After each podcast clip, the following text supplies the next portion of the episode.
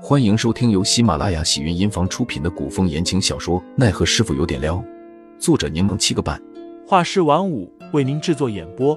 一场古言爱情、官场恩怨的大戏即将上演，欢迎订阅收听。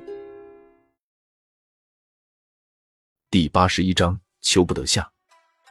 赵雪玉朝众人行了个礼，端坐于案前，先是指尖勾抹琴弦，听过琴音后，这才开始演奏。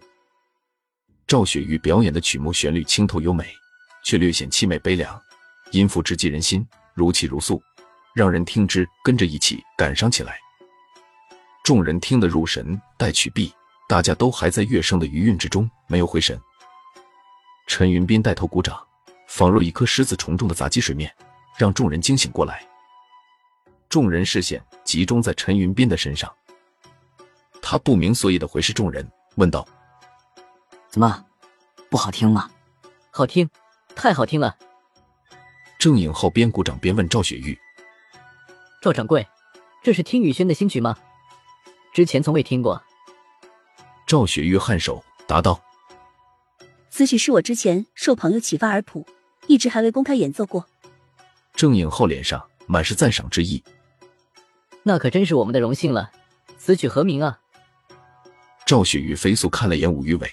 红唇勾起，答：“名为求不得。”杜潇潇差点将口中的水喷出来，他抿着裂开的嘴，默默的给赵雪玉比了个大拇指。吴玉伟脸色十分难看，他深吸了口气，恼羞成怒的说道：“赵雪玉，在这般高兴的日子里，你弹一首悲曲，有些不太合适吧？你再换一首欢喜的曲子吧。”吴玉伟对于赵雪玉的颐指气使。让杜潇潇心中很是不悦。杜潇潇笑着说道：“艺术在于欣赏，不在于环境与氛围。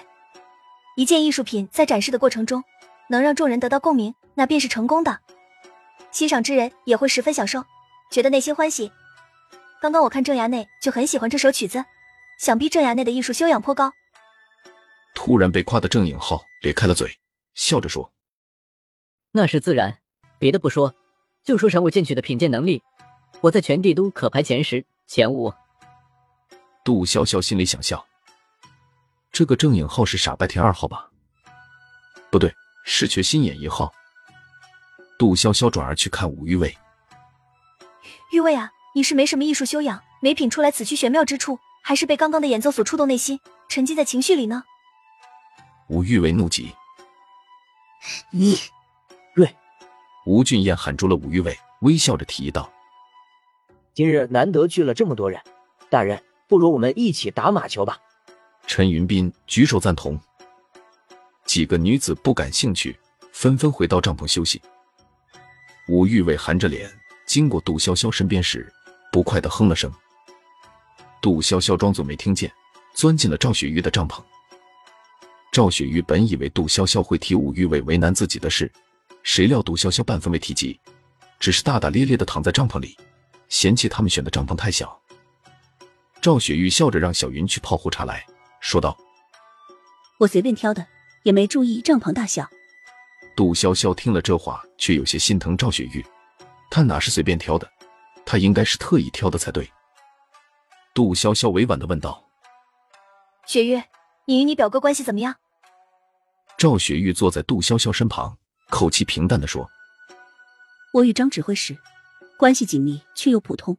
因着浅薄的血缘关系，所以显得紧密，却又只是合作对象与普通伙伴而已。难怪张启忠今日是这个态度，不仅没有帮赵雪玉解围，也未考虑对方的感受。原来兄妹二人关系浅淡。”赵雪玉见杜潇潇皱眉，青葱玉指轻轻点了下他的眉心，满心慰藉的笑了笑：“我母亲是被父亲养在外面的舞姬。”就连外事都算不上，我与母亲在家族中本就上不了台面。